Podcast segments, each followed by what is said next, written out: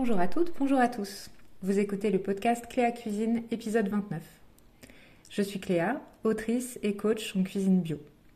À travers mon blog cléacuisine.fr, mes livres de recettes et ce podcast, je vous accompagne pour cuisiner bio et végétarien au quotidien de manière simple et réaliste. J'espère que vous avez passé un bel été et une bonne rentrée.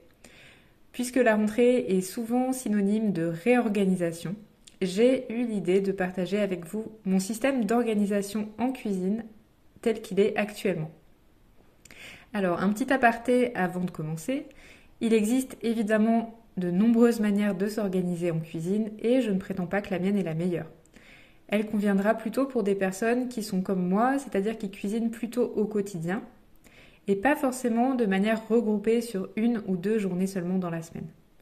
Si le thème du batch cooking, puisque c'est bien de ça qu'il s'agit, vous intéresse, je préparerai plutôt un autre épisode sur le sujet. En attendant, je vous rappelle que vous trouverez dans mon livre S'organiser en cuisine avec Cléa aux éditions Terre Vivante plusieurs méthodes d'organisation et que celui-ci vous permettra d'identifier celle qui vous convient le mieux.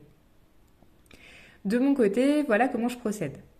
J'utilise un carnet tout simple dans lequel je vais créer plusieurs doubles pages pour noter d'abord des idées de plats. Sur une première double page, je note les idées de recettes que je vois passer dans les livres, dans les blogs, au restaurant, afin de ne pas les oublier, de ne pas oublier de les tester un jour. Sur une autre double page, je note les types de plats qui fonctionnent bien chez moi, parce qu'ils plaisent à tout le monde ou presque. Par exemple, une soupe avec une tartine, des céréales avec des légumes et une bonne sauce à base de purée d'oléagineux, une salade composée avec plein de choses dedans, des légumes rôtis avec une saucisse de tofu, une tarte salée ou une pizza avec une salade verte, euh, une sauce à base de légumes et de légumineuses, un peu comme un dalle de lentilles corail servi avec du riz, euh, des pâtes de légumineuses au pesto avec des crudités, etc. etc.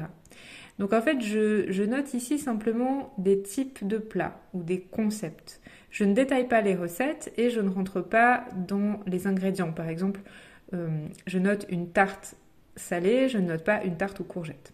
Vous avez compris, je pense, l'idée. L'idée, c'est vraiment que chaque, chaque, type de plat doit être suffisamment équilibré, c'est-à-dire qu'il contienne toujours des légumes, cuits ou crus, et puis toujours des protéines, principalement végétales, parfois des œufs ou du fromage, et puis en option un peu de glucides ou de féculents si besoin. Une fois tous ces types de plats listés, je leur attribue des numéros de manière totalement aléatoire, ça n'a aucune importance. Ensuite, je prépare un tableau qui va me servir vraiment toute l'année. C'est un tableau qui s'étale sur deux semaines. J'aurais pu faire une semaine, mais ma situation euh, personnelle fait que je me retrouve de manière récurrente, soit toute seule, soit accompagnée d'une personne, soit de deux personnes, soit de trois personnes. Et ça recommence de manière euh, cyclique toutes les deux semaines. Donc dans ce tableau, je prévois une colonne par jour de la semaine et une ligne par repas du midi et du soir. Pour plus de facilité, euh, je vous ai mis ce tableau à télécharger directement sur mon blog, donc je vous invite à regarder en même temps si ça peut vous parler euh, de manière plutôt visuelle. Donc je fais ce tableau avec les jours en colonne et les lignes par repas du midi et du soir. Donc certaines cases de repas, euh, notamment du midi, vont volontairement rester vides parce que je sais que je vais facilement improviser pour moi toute seule ou bien qu'il va m'arriver aussi de manger à l'extérieur. Dans les autres cases, en revanche, je vais glisser tous les numéros qui correspondent au type de plat que j'ai listé donc un numéro par case.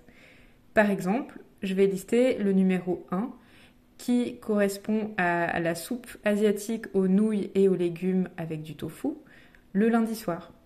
Je vais glisser le numéro 2 qui sont chez moi les sushis végétariens avec des crudités le mardi midi. Euh, le numéro 3, ça va être un velouté de légumes avec une tartine et une tartinade protéinée, ça je le mets le mardi soir.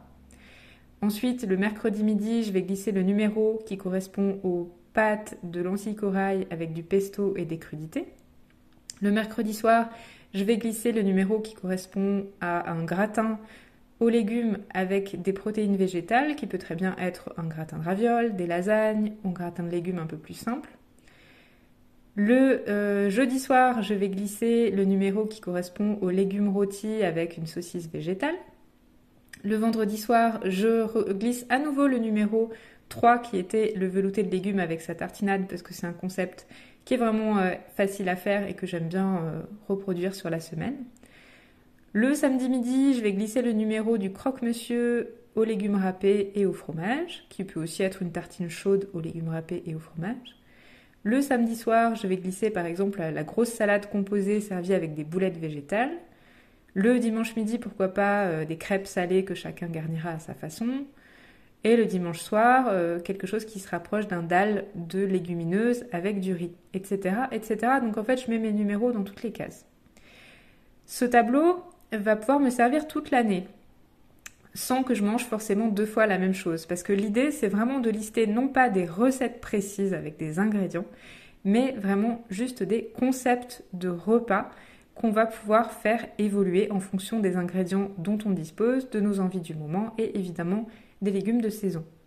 Donc là, on est vraiment libre d'en faire varier le contenu semaine après semaine. Par exemple, le type de plat du mardi soir, c'est une soupe avec une tartine. Parfois, ce sera un velouté de fenouil, parfois de butternut, parfois carotte gingembre, mais ce sera rarement deux fois de suite la même. Même chose pour la tartine qui l'accompagne, je vais faire en sorte de préparer une tartinade de saison, ou bien je vais opter pour un fromage végétal, ou bien pour du beurre avec du miso, ou bien pour une simple purée d'oléagineux, pourquoi pas. Voilà pour mon tableau. Ensuite, pour, euh, pour l'agrémenter, dans les autres pages du carnet, j'ai ouvert plusieurs autres espaces dans lesquels je vais noter toutes mes idées, cette fois-ci par type de plat. Donc là, on l'a bien compris, on reprend nos plats, nos types de plats numérotés et on les détaille, c'est-à-dire je vais noter plein d'idées de gratin et de lasagne, plein d'idées de tarte salée, plein d'idées de salade, plein d'idées de soupe, etc. Chaque semaine, avant d'aller faire les courses, il va me suffire de préciser mon tableau en utilisant ces listes plus détaillées. Donc là, euh, chaque semaine avant d'aller faire les courses, je vais vraiment pour le coup lister précisément à quoi sera la tarte salée, à quoi sera le gratin, euh, qu'est-ce que je vais mettre dans les crêpes, etc. Euh, petit bonus, j'utilise un agenda papier dans lequel je reporte précisément là où les repas qui seront consommés tel ou tel jour. Ça me permet non seulement de compléter ma liste de courses avec les ingrédients manquants, mais aussi de pouvoir me référer à cet agenda les mois suivants ou l'année suivante, tout simplement euh, quand je manque d'idées, pour pouvoir reproduire ce qui a déjà été fait. Euh, un point important que je voulais souligner, ce tableau n'est pas là pour m'obliger à quoi que ce soit. Si je décide de changer d'idée au dernier moment pour laisser parler mes envies, mon inspiration, euh, bah, libre à moi. Je peux dans ce cas retourner faire une course, mais rien ne m'en empêche. En revanche, si j'ai décidé de consacrer mon temps de cerveau à autre chose qu'à réfléchir à ce que je vais bien pouvoir faire à manger ce soir, ce tableau est là, il me le permet. C'est donc une sécurité, quelque chose de très fiable, un fonctionnement par défaut qui m'assure d'une chose, je me donne les moyens d'avoir au quotidien une alimentation saine et équilibrée, en préparant des repas qui ne me demandent pas beaucoup de temps. Et comme je sais ce que je vais préparer d'un jour sur l'autre, il m'est aussi facile de m'avancer en préparant les légumes par exemple du lendemain, pendant que le repas du jour finit de cuire, etc. En fait, j'ai toujours un cran d'avance et ça, c'est hyper confortable. Encore un détail, je fais en sorte de répartir les protéines de manière harmonieuse, tout au long de la semaine. Pour manger en moyenne, par exemple, deux fois du soja, trois ou quatre fois des légumineuses, donc euh, pois chiches, lentilles, haricots, et une ou deux fois seulement des œufs ou du fromage. Donc si ça vous intéresse d'en apprendre davantage sur les différentes protéines et notamment les protéines végétales, n'hésitez pas à vous référer à mon livre S'organiser en cuisine avec Cléa. Enfin, je profite de cet épisode dédié euh, aux bonnes résolutions et à l'organisation pour vous parler d'un nouveau projet qui me tient très à cœur. Il s'agit d'une formation en ligne que j'ai montée durant l'été et qui me semble idéale pour la rentrée parce qu'elle porte sur le thème du petit déjeuner.